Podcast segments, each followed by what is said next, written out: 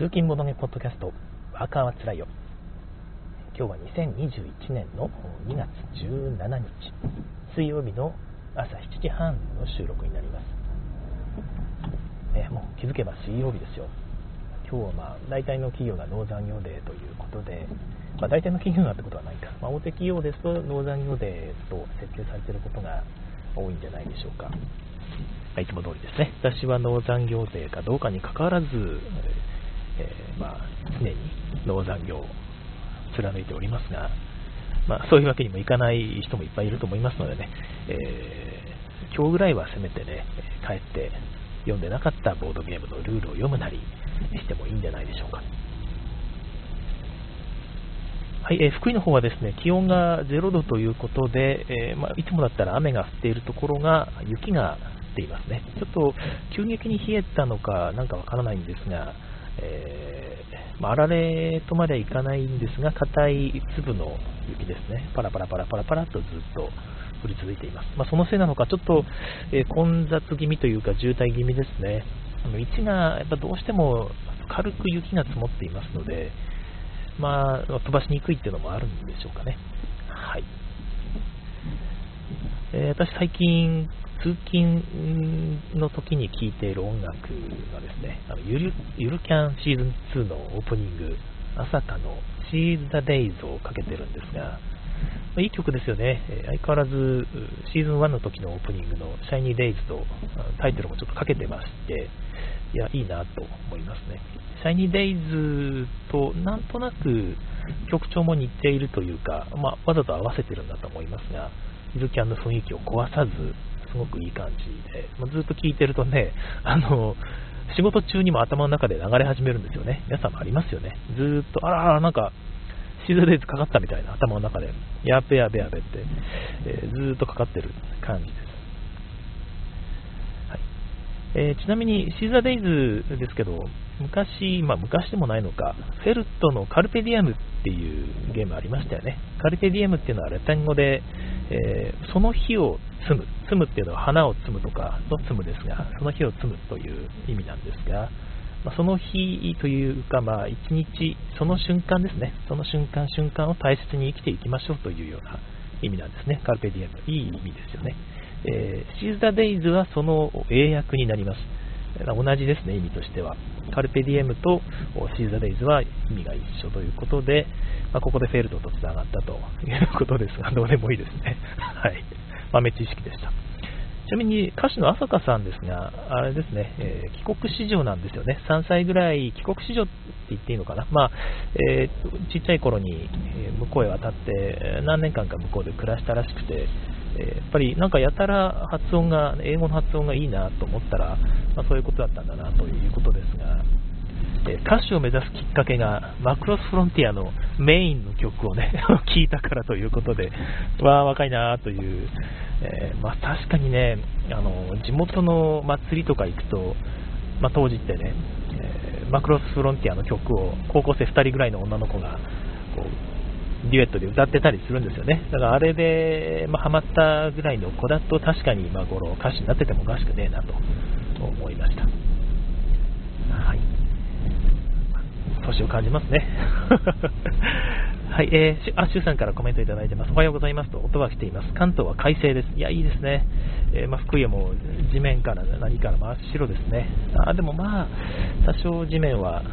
そんなに積もってはいないので、運転に関しては大丈夫です。はい、えー、昨日ですが、えー、ワーカープレイスメントの話をそのままですね、あの看板 EV の話の続きとして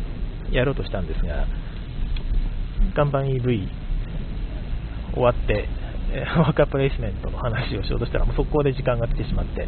え、続きを今日やろうかなと思います。あ、そうそうそう、カルペディエム、そうそうカルペディエムの話したんですよね。カルペディエムって皆さん遊んだことあります？あれね、その日を詰めとか言ってね、その日一日を精一杯生きろみたいなタイトルですが、ゲーム内容はいつものフェルトで、もうなんかね、今の、その日を生きるというより、今のラウンド精一杯生きるのは、本当に精一杯といういつものフェルトなので、別にカルペディエムという感じは全くしないんですけども、後から取ってつけたような まなんかフレーバーですよね、えー、カルペディアム、カルペディアムって言いながら、まあ、ゲームすればいいんじゃないかなと思いますけども、一番多分、まあ、特徴的なメカニクスっていうと、まあ、一応タイル配置なんですけど、場からね、タイルを取って自分のボードに配置するということで、まあ、フェルトのいつものブルゴーニュ系のゲームなんですが、場から取るときに、えーと、場に、マンカラみたいに、マンカラみたいにっていうあれですけど、円形状にタイルが置かれるんですね。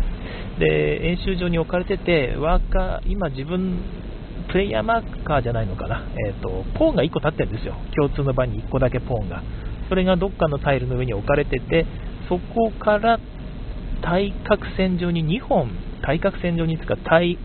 反対側に向かって2本、え線が伸びていて、えどっちか取れるよということですね。だから隣のやつも取れないし、えー、まあ、好きなやつが取れるわけではなく、前の人が取ったタイルの、まあ、対面にある2つのうちから選べるということです。まあこれね、なんかあんまり私やってて意味があると思えなかったんですよね。なんかかっこいいとは思ったけども、別にロン普通にロンデルで、えー、練習場に並んでて、えー、その先2つまで選べますよっていうやつで全然、え、なんかいいんじゃないかなと思ったんですが、まあ、確かにこのやり方の方がよりランダム性があるというランダム性というか、なんていうのかな、えー、紛れがあるし、いやこれ俺の時に来るタイルってあれしかないじゃんみたいな、さ絶対あれ取れないじゃんっていうことはちょっとなくなるのかなぐらいですよね。えジャンプして、ジャンプしてって言って2回ジャンプしたらもうどこ来るか分かんないですから、うんでもまあ、やっぱり自分の手番には絶対あれ取れねえよなっていうタイルはあったりすると思うので、あんまりあのメカニクスが功を奏しているとはそんなに思えなかったですね。なんか意味があるのかな、よく深く考えるとあったりするんですかね。カルペディエム自体はすごくコンパクトにまとまっていて、面白いゲームなので、買ってもいいんじゃないでしょうか。気になる方はですね、えフェルトファンは特に買ってもいいと思いますね。私は結局買わなかったんですよね。まあ、タイル配置部分も含めて、えー、ま、嫌いじゃないんだけど、これでないと遊べないみたいなですね、そういう刺激的な何かがなかったというのはちょっとあるかもしれないですね。どうなんだろうな。まあ、最近、ボードゲームを絶対欲しいって思うようなタイミングがなかなかなくて、この話もね、またいずれしたいなと思っているんですが、はい。皆さんもそういうことになったりしませんかねどうですかねまあ、未だに欲しいゲームがまさかでしょうかね。はい。ということで、まあ、看板とワーカープレイスメントの話に戻りますけども、前回言ってなかった看板 EV の話、もう少しちょっとしますね。看板 EV、割とありきたりな、いや、でもそんなこともないかみたいな話をちょっと軽くしたんですが、思い起こすとですね、まあ、看板 EV 全体的にはワーカープレイスメント、しかも前回ね、私が熱く語ろうとして途中で終わってしまった、えアクションと、まあ、ワーカーを置くタイミングとアクションが実行されるタイミングが別であるという系ですね。私の大好物のワーカープレイスメント。で、さらに、その1個しかワーカーがないとかですね、えサンドラがそのワーカーを置くスペースを上からね、ずっと降りてくる。で、占有しつつ、降りてくるという、でそれが下まで来ると、ラウンドみたいなのが進むみたいな、まあ、そういう割とその辺特徴的なメカニクスなので、それだけでも十分新しいかなとは思いましたね。えー、であと、資源を獲得する部分なんかもですね、ちょっと面白くて、まあ、カードを1枚プレイして、そこに書かれている資源もらえるんですけども、もらい方が面白いんですよね。あの、ちょっと言葉で説明できない二次元的なパターンマッチングを利用してやるんですが、上の段、下の段みたいな段がまずあるんですよ。で上の段には緑とピンクと黒と3つ置いてあるみたいな。下の段は白と赤と青みたいな。ちょっと全然違うかもしれないですが、まあ、そんな感じのイメージの資源置き場が書かれてるとしますよね。でそうすると、カードの方にもそのそういうことが書かれてるんですよ。上の段と下の段に分かれてて、上の段には青が2つとピンクが1個みたいな。で下の段にはあ、まあ、黒が1個、青が1個、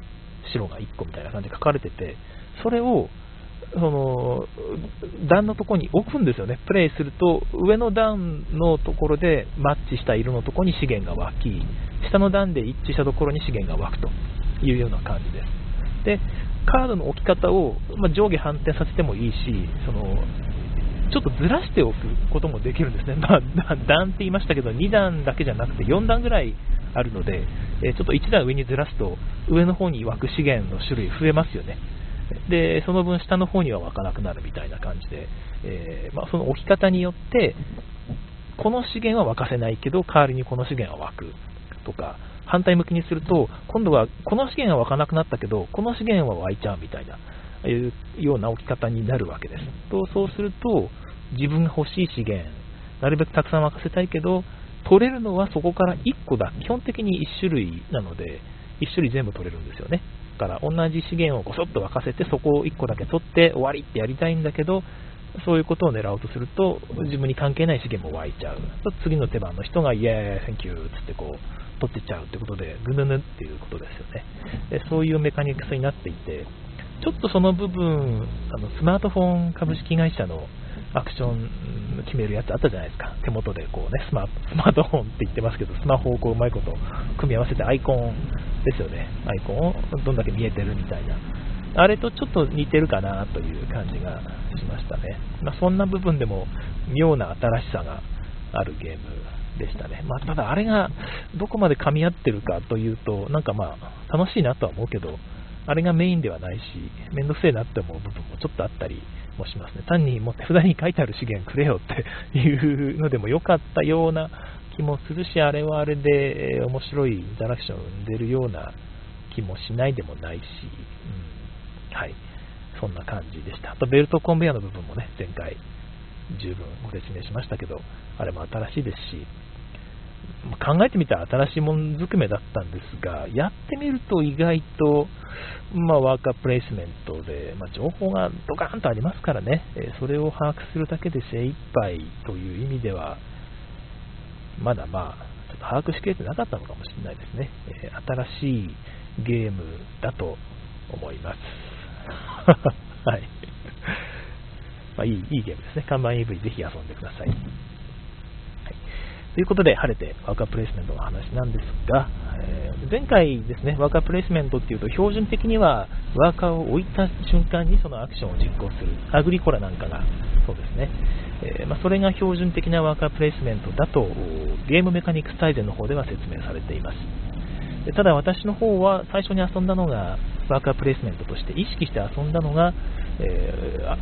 エイジ・オブ・エンパイア3というゲームでこちらは上から順番にアクションが、アクション1、アクション2、アクション3って感じでこう順番が決められてるんですね。で、アクション1は収入、アクション2は、えー、何かを、資源を取るですね。でアクション3は移住を行うとかですね、まあ、そんな感じで順番が決まっていて、そこにワーカーを順番に置いていくんですが、置いたタイミングではまだそのアクション実行しないんですよ。で全員が自分のワーカーを置き終わってパスすると、まあ、人によってワーカーの数違いますから、まあ、パスし終わっても他の人があったらね、え全員が置き終わるまで待ってで置き終わったら上から順番にアクション1から順番に実行していく、はい、で実行そのアクションの中で実行する順番は先置きです。先に置いた人から実行していくということで、えー、まあ、収入早くあそこ欲しいから置きたいんだけどでも先にこっちの方を置いとかないとあのあの資源取られちゃうかもしれない。だから一番最初に取れるあそこに置こうかなみたいなですね、えー、いう駆け引きとか。あそこの資源1個目すでに置かれちゃってるけどあのプレイヤー多分あの資源取らないんじゃないかなと。だから2番目に置いてもあの資源多分残ってるから取れるよなみたいな、まあ、そういう読みみたいなのもちょっと出てくるわけですよ。あのー、ある程度プロットですよね。ちょっとプロットに近い、えー、読み、全員で同時にプロットをしている、同時にというか、えー、一つの盤面上でプロッティングをしているというのが、なかなか自分的には楽しくて、よし、読み通りとかね、うわー、そっか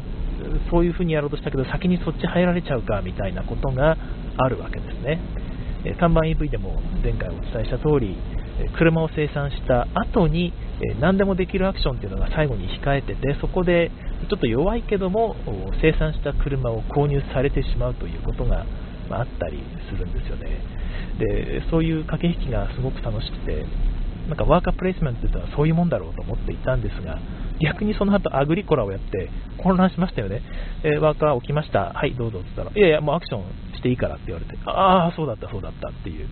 いう感じですよ。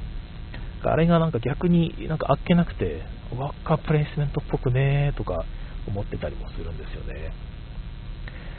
実際のところを言うとワーカープレイスメントの元祖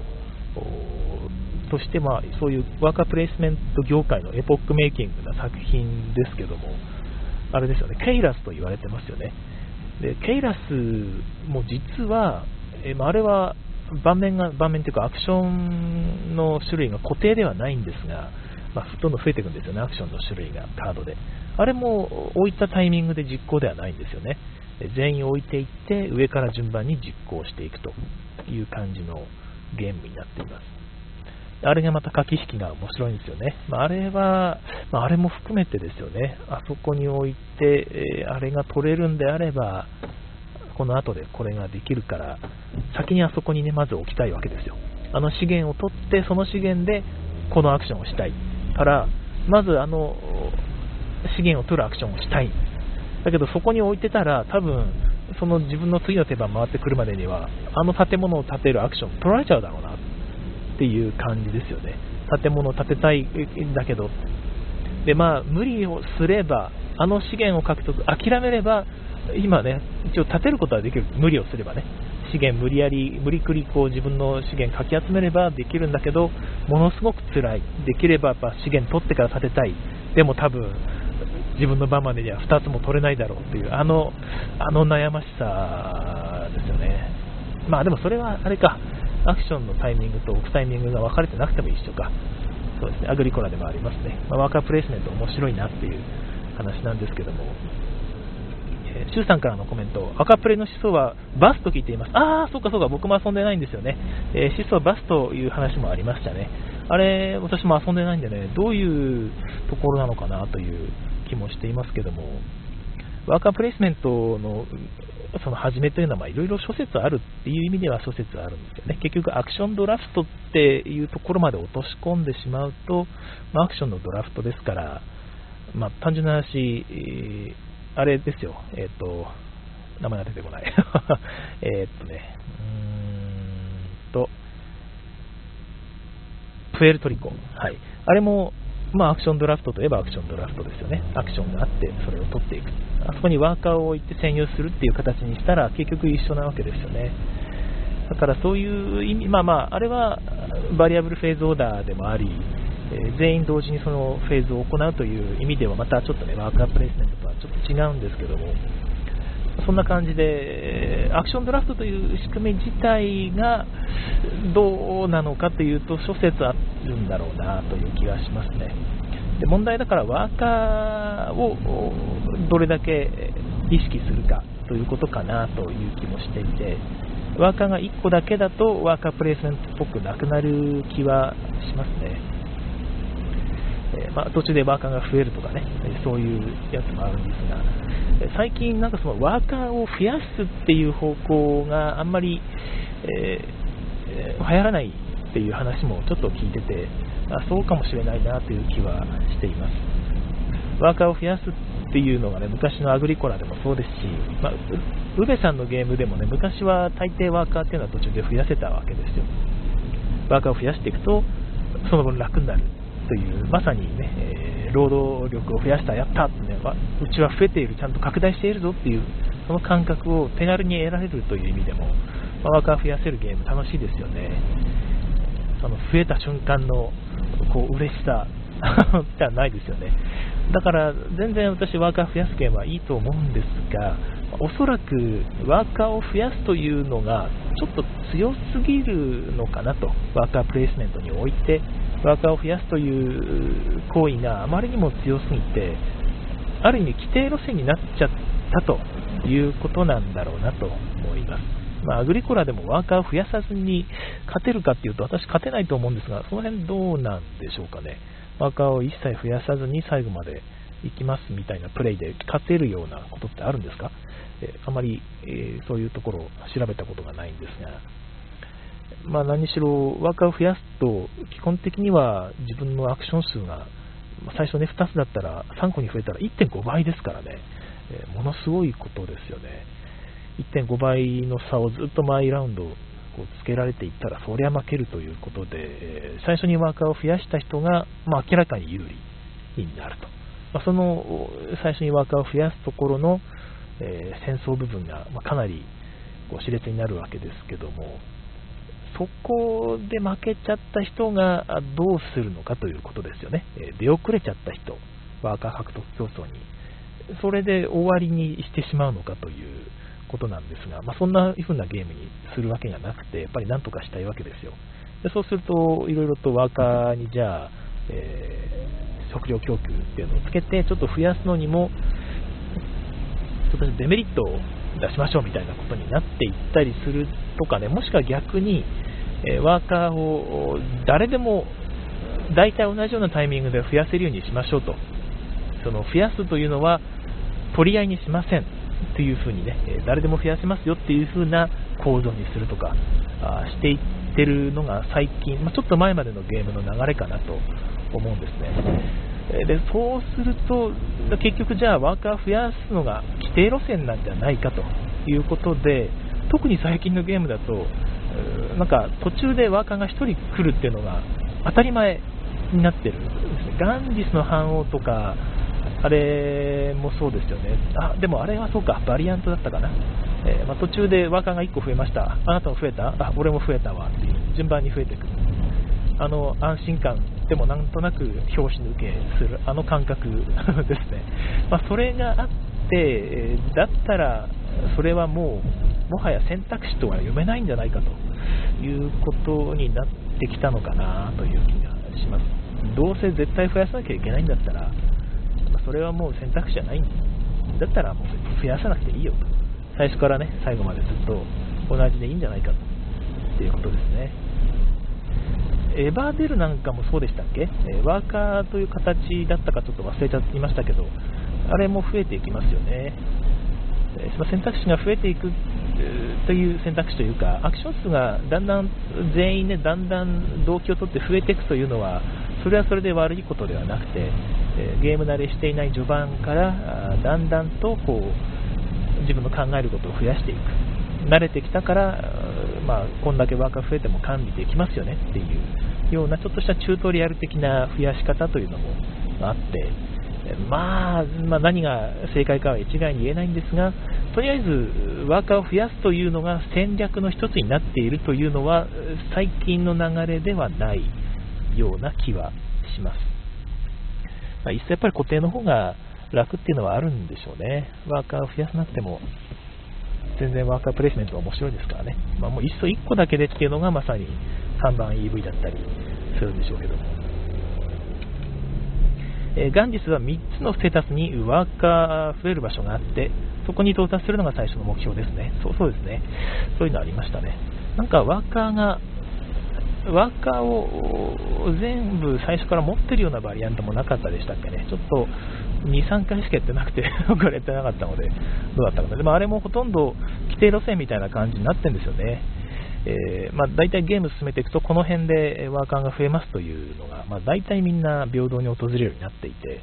まあ、それがちょっとしたアクセント、ゲームのアクセントになっているということなのかなという気がしますが、戦略の一つにあんまりなってないような気もしていて、でただ、あの、まあ、ガンジスの反応とかもそうなんですが、勝利点トラックですね、勝利点トラックを進めていくと、どっかのタイミングで、えその勝利点トラックのどっかを超えるとですね、ゲーム中に、えワーカーが1個やってくるっていう仕組みのゲームって、まあ、そこそこあるわけですよね。あれはなかなかいいなと思っています。というのは、まあ、勝利点ってゲーム終了時にドサッと入るっていうのが、まあ、大体のゲームで入るんですが、ゲーム中に勝利点を取ることのメリットが、まあ、普通あんまないんですよね。ゲーム中に取るべき、特に序盤に取るべきは拡大再生産するような、まあ、特殊能力であるとか生産力を増強すべきで、まあ、固定であるゲーム終了時までに取っておけばいい。別に早く取る必要がない勝利点という、まあ、そういうリソースの価値が下がっているわけですよ。だから、まあ、単純に言って序盤に勝利点が取れるカードがある。それにコストとかね手番を支払ってそれを取る意味が序盤がすごく薄いってことは選択肢がその分減ってるわけですよね。ゲームの。せっかくいろんなものを用意しているのにゲームとしての選択肢がなくなってしまうと、まあ、ゲームが面白くなくなってしまうということで序盤に勝利点を取るという、ま、そういう選択肢を与えるそういうモチベーションをプレイヤーに与えるという意味で、えー、まあ、勝利点トラックをある程度序盤に進めるとほらワークが来ましたよという、えー、そういうことにやってをやっていくと序盤に勝利点を取る意味が出てくるということですよね。えスパイリウムとかもそうですね。あと他にもまあこういうルールになっているのはたくさんあると思うんですが、そういう仕組みを用意しておくと、序盤に勝利点を取る、ゲーム中に取る勝利点というものも意味を持ってくるということだと思います。まあ、こういうところまで気を回せるデザイナーっていうのは私は好きですね。あんまり考えずにそういうことをしてしまうと、いや、これ序盤に取る意味ないよねってずっと無視されてね、場に残り続けるみたいな、もったいないことになっちゃうということですね。はい、ちょっとワーカープレイスメントから離れたのか、そんなこともないですよね。えー、ワーカーを増やす、増やさないという話ですが、最近は固定のことが多いですよねということです。あと、ワーカーに強さがあるやつですね、え、ワーカープレイスメントとはいええー、他の人が置いた場所に対して、え、ワーカーを上書きで置いていくことができるという仕組み、まあ、数で上乗せできる参考参加とかもそうですけども、数で上乗せして置いていくとか、あとワーカープレイスメントとはあんまり言われてないような、まあでも言われてるのかな、もしますが、キーフラワーなんかもそうですよね、えー、1個置かれているところには2個置けば、そのアクション発動できますよというところです。まあ、それに色に縛りがあるというのが、謎のワーカー、ワーカーフォロー ですね。マスト、マストフォローワーカープレイスメント。面白い。はい、そんな感じで、まあ、追い出していくことができると。追い出す、追い出すだけじゃない、追い出すことじゃないのか。あまあ、上書きで置いていくことができますよというような仕組みですよね。であれもなかなか面白くて、もともとワーカープレイスメントっていうのは、ちょっと競りの要素があるとは言われているんですが、順番に取っていくとはいえ、早取りっていうことは、手番というリソースを支払って、えー、アクションっていうのを競っているという形ですよ。それをさらにこうワーカーを数を使ってね、えー、競りをちょっとしているような感覚になるので、えー、まあ、競りをより色濃くしたようなワーカープレイスメントなのかなという気もしているので、競りが好きな人は好きかもしれないですね。私はあんまりそのやっぱり置いた場所に絶対置けないというワーカープレイスメントの方がなんか閉まってて好きなんですけども、まあ、そのアクションマスが複数あるっていうのは全然いいんですけどね、えー、あそこ先着2名かみたいなね、先着1名のところなんかもう早く置きたいんだけどみたいな、まあ、そういうところですが、もう最近は、まあ、ウベに見られるように、選択肢がいっぱいあって、早取りというよりは、なんかまあ自分のやりたいことを順番にやっていく系の若プレが主流というか、あれなんですかね。うん、どうなんかなっていう気もしますけどね、その人に邪魔されてやりたいことができない、ワーカープレイスメントっていうのは結局、やりたいアクションっていうのを割とちょっと細切れにして、あれとこれとこれをして一つの、ワンセットで一つの目的を達成というものが、あうまくできるかどうかというこうピリピリ感、キリキリするところが面白いんだと思ってるんですが、まあ、それが他人によってね、台無しにされると、ちょっと待ってくれよって、A、B、C とあって、C をやりたかったら A が必須なんだよって。だけど俺今先に C を置いちゃったから、お前 A を置いたら俺 C に置いた意味なくなるじゃんみたいな、まあ、そういうことが、ま、往々にして起こる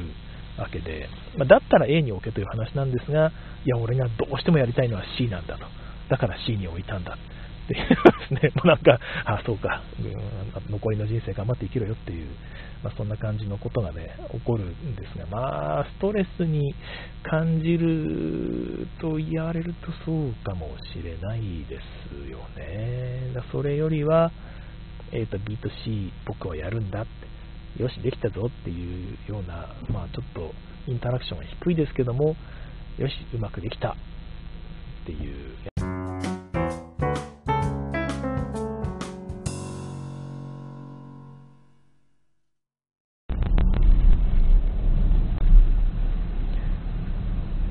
はい、えー、ごめんなさい。時間を見ていなくて切れてしまいました。申し訳ありません。えー、まあ、今回はちょっとね、この長くできなかったんですが、長くてぴったりの時間でできなかったんですが、えー、っとですね、どこまでお 話聞けてましたかね、ごめんなさい。えー、ワーカープレイスメントっていうのは、うんと、あれですよね、えー自分の思い通りできるような方向にちょっと進化していますねという、まあ、ローゼンベルクのゲームに、まよく見られるからそう思ってるだけで実際そうじゃないのかもしれないんですがワーカープレイスメントっていうのは最近は割とそのやり取りでキリキリする1個しかないうわできないこのアクションできないっていうようなそういうキリキリした加減よりもあれとこのアクションとこのアクションとこのアクションを組み合わせて自分のやりたいことをやるっていう方向に来ている。どっちかというとワーカー管理ですよね。このワーカーとこのワーカーとこのワーカー一体どういうふうに組み合わせて何をしようみたいなそっちの方向に舵を切っているよりソロ感があるように、まあ、進化しているのかなという気もちょっとしていますまあそれがねいいのかどうかっていう部分ですが個人的には、まあ、あんまりあんまり好みじゃない気はしますね。もうちょっとキリキリするような方向に、インタラクション強めのね、えー、邪魔されたっていうような方向に舵を切ってほしいんですが、ただまあ多分、まあ、多くのデザイナーがそっちの方向にね、行っているということは、受けない、もしくは作るのが難しい、破綻しないようにね、えー、うまくいった人がどんどんうまくいって、うまくいかなかった人はひどい目に遭うという、まあ、そういうことになりかねない調整が難しいのかなという気も、まちょっとしていますので、ひょっとしたら合わないのかもしれません。はい。ワーカープレイスメントはね、まだまだ語りたいことがいっぱいあるので、ぼちぼちまたね、今後もやっていこうと思うんですが、はい。皆さんおすすめのワーカープレイスメントがあったら、ぜひ教えてください。ワーカーを回収するタイミングとかね、そういうのも含めると、本当いろいろありますよね。ワーカープレイスメントまだまだ面白いゲーム作れると思うので、これからもまだまだこういうゲーム出てきてほしいですが、果たして、ね、ダイスワーカープレイスメントとかね、いろいろありますよね、ジャンルも含めて。ということで、えー、ちょっとね、時間オーバーしてしまいましたけども、今日はこの辺にしたいと思います。はい、冒頭に申し上げました通り、今日は水曜日、ローダ業デーということで、早めに帰りましょうね。今日が終われば、あとは、あと2日間で週末でございます。週末は晴れということで、私もね、ちょっとまたキャンプでも行こうかなと思いつつ、おっとと始めて、ガタガタ劇に入りました。えのんびり過ごしたいなと思います。ボードゲームね、お付き合いしていただける方いたら、ボードゲームをしたいなと思っています。はい、それでは、頑張ってまいりましょう。今日もお聴きくださいましてありがとうございました。次回の更新をお楽しみに。